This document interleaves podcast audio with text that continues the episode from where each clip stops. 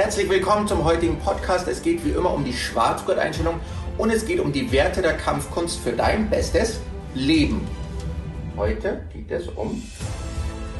Michael und ich lesen ja sehr viele Bücher. Es gibt Bücher, die lesen wir beide und unterhalten uns darüber. Manche lese nur ich und ich erzähle so die spannendsten und interessantesten Sachen aus den Büchern. Und es gibt Bücher, die hat nur Michael gelesen. Mickey Mouse. Nein, ich habe früher auch Mickey Mouse gelesen. Ähm, aus diesen Büchern erzählst du auch sehr oft. Eins davon ist The Big Five for Life von John Swilecki.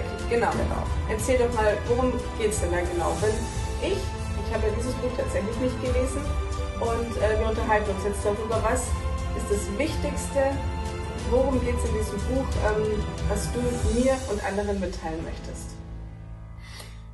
Ein tolles Buch. Also ich meine John, von John Strilecki, das The Big Five for Life, ist eines der wertvollsten Bücher. Ziemlich cool in dem Buch ist es, da treffen sich zwei Männer, Zufallsbekanntschaften und die schließen dann eine Freundschaft und unterhalten sich. Und der eine stellt immer so Fragen und sagt, schaut so, das Wetter und sagt, hm, ich glaube, heute ist ein schöner Museumstag. Und dann kommt so die Erklärung von dem Museumstag. Das ist eigentlich so das, was ich am wertvollsten an dem Buch finde, den Museumstag. Stell dir vor, alles, was du erlebst, jede Sekunde deines Lebens, jeder Augenblick wird dokumentiert, wird aufgezeichnet, wird gefilmt, kommt in ein Museum an eine schöne Wand hin und alles kannst du danach wieder anschauen. Dann gibt es zum Beispiel das Melissa-Museum. Und dann am Ende deines Lebens gehst du mit deiner Familie, mit allen Menschen, die du liebst, gemeinsam noch einmal durch das Museum und schaust dir dein ganzes Leben an. Und du wirst alle Bereiche deines Lebens sehen. Und das ist dann so die Überlegung, was möchtest du eigentlich sehen? Wie möchtest du, dass andere dich danach wahrnehmen? Weil du gehst durch, du siehst, du siehst Wut, du siehst Zorn, du siehst Enttäuschung, du siehst Niedergeschlagenheit, jede blöde Situation im Leben siehst du danach wieder zum Anschauen. Aber du siehst auch jede glückliche Situation im Leben. Du siehst, du siehst Liebe, du siehst, du siehst Freude, du siehst Erfülltsein, du siehst Selbstvertrauen, du siehst tolle Sachen, die du selbst gemacht hast, du siehst Sachen, die andere für dich getan haben. Und du siehst da Bilder, Videos, eine ganze Leinwand, ein ganzes Museum über dein Leben. Die Kernaussage ist also, überlege dir jetzt in diesem Moment, bei dem, was du tust und wie du fühlst, wie du handelst, wie möchte ich mich rückblickend äh, sehen dabei, wenn ich mhm. mir mein Leben als, als Bilder oder als Film anschaue. Wie möchte ich rüberkommen, wie, wie möchte ich mich sehen und wie will ich, dass andere mich sehen? Genau, und da, das ist ganz viel, dass man auf sich selbst schaut und man mal in sich hineingeht und mal so überlegt, so, hm, jetzt in dieser Situation, wie handle ich jetzt? Weil wir Menschen, wir sind zwar Gefühlsmenschen, aber wir haben auch einen Ver oder Gefühlswesen, aber wir haben ja auch einen Verstand und einen Geist. Ja. Und ich kann in einer Situation gleich mal aufbrausen, weil das jetzt in diesem Moment mir zusteht und das jetzt total unfair ist und das jetzt einfach doof ist und der andere hat eh Schuld. Oder ich atme nochmal ein und überlege von außen, wie möchte ich jetzt eigentlich wahrgenommen werden? Und wie möchte ich mich selbst auch wahrnehmen? Was möchte ich dann in Erinnerung haben? Wie möchte ich mein Benehmen, mein Verhalten, meine Taten in Erinnerung haben? Wie möchte ich das in meinem Museum drin haben? Möchte ich in der Früh ein Museum drin haben, das schon wieder ein Morgenmuffel am Frühstückstisch sitzt mit seiner Tasse Kaffee und sagt, sprich mich nicht an? Oder möchte ich, in, möchte ich ein Foto vom Frühstück haben mit einer fröhlichen Familie? Eigentlich so einfach. Ja, das zeigt ja auch, wir haben immer die Wahl. Ich finde, was gar nicht gilt, ist, ich bin halt so. Geht überhaupt halt so. nicht, weil man hat in jeder Situation, ja, Sachen passieren auch impulsiv und spontan, aber man hat immer die Wahl, wie reagiere ich auf etwas. Man hat immer die Wahl, mal kurz durchzuschnaufen, bevor ich vielleicht etwas tue oder etwas sage, was ich hinterher bereue, was dann auch in meinem Museum auftaucht, in meinen Bildern mhm. und jeder kann es sehen. Und ich kann das sehen. Auch ich muss mich ja dann wieder mit meiner Vergangenheit, mit all den Bildern, mit all den Filmen, mit all den Emotionen und mit all dem, was ich tue und getan habe, auseinandersetzen. Weil ja. alles kommt auf mich zurück. Du musst, dich, du musst dich damit befassen und vor dir selbst rechtfertigen. Also auch vor den anderen, aber das Wichtigste ist, du musst ja auch vor dich selbst äh, rechtfertigen. Dieses Selbstreflexion ist lernbar. Übung macht den Meister. wie überall. Ja, es gibt ja auch dieses Selbstbild. Wie sehe ich mich selbst? Ist mein Selbstbild so? Sehe ich mich so, wie ich wirklich bin? Bin ich denn so, wie ich eigentlich sein möchte?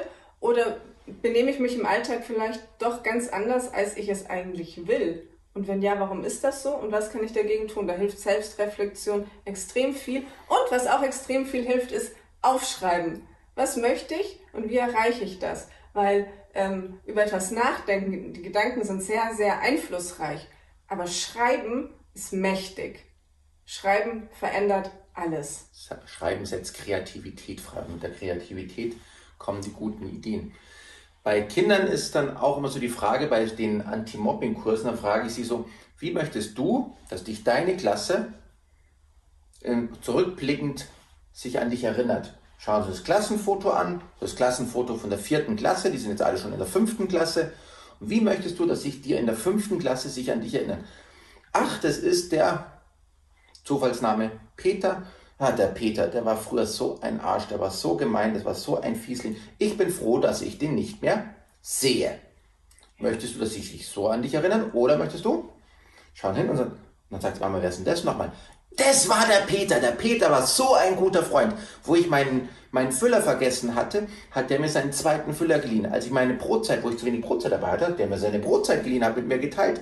Der hat mich verteidigt, als mich die Größeren angegriffen haben. Der war immer für mich da und lustig war er auch noch. Peter war richtig cool.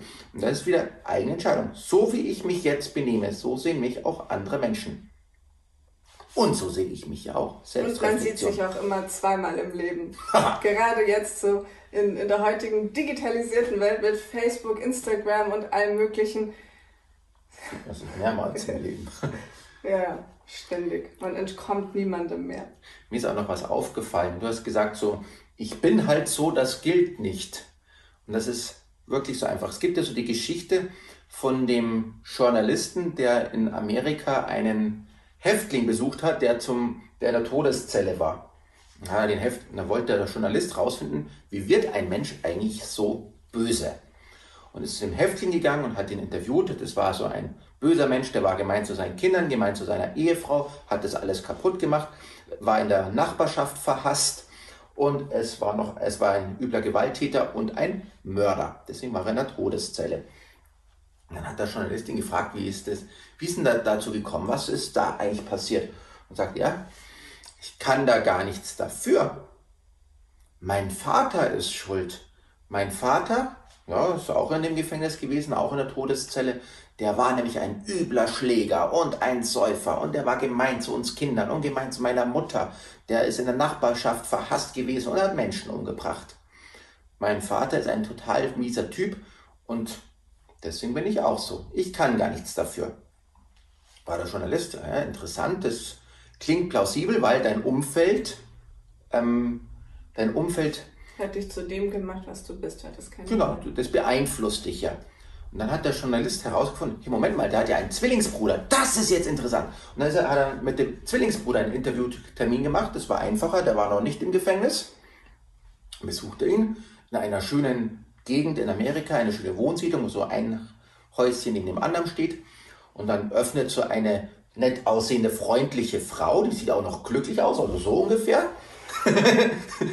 und dann, dann denkt sie sich, hm, interessant, so, obwohl sie mit dem zusammen ist.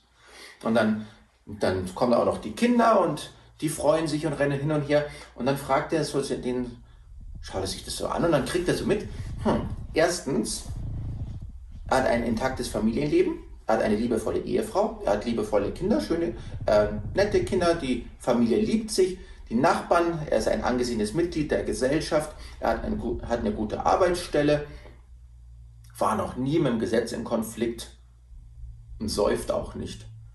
Dann hat der Journalist gesagt, das ist höchst interessant, warum sind sie so geworden, wie sie sind?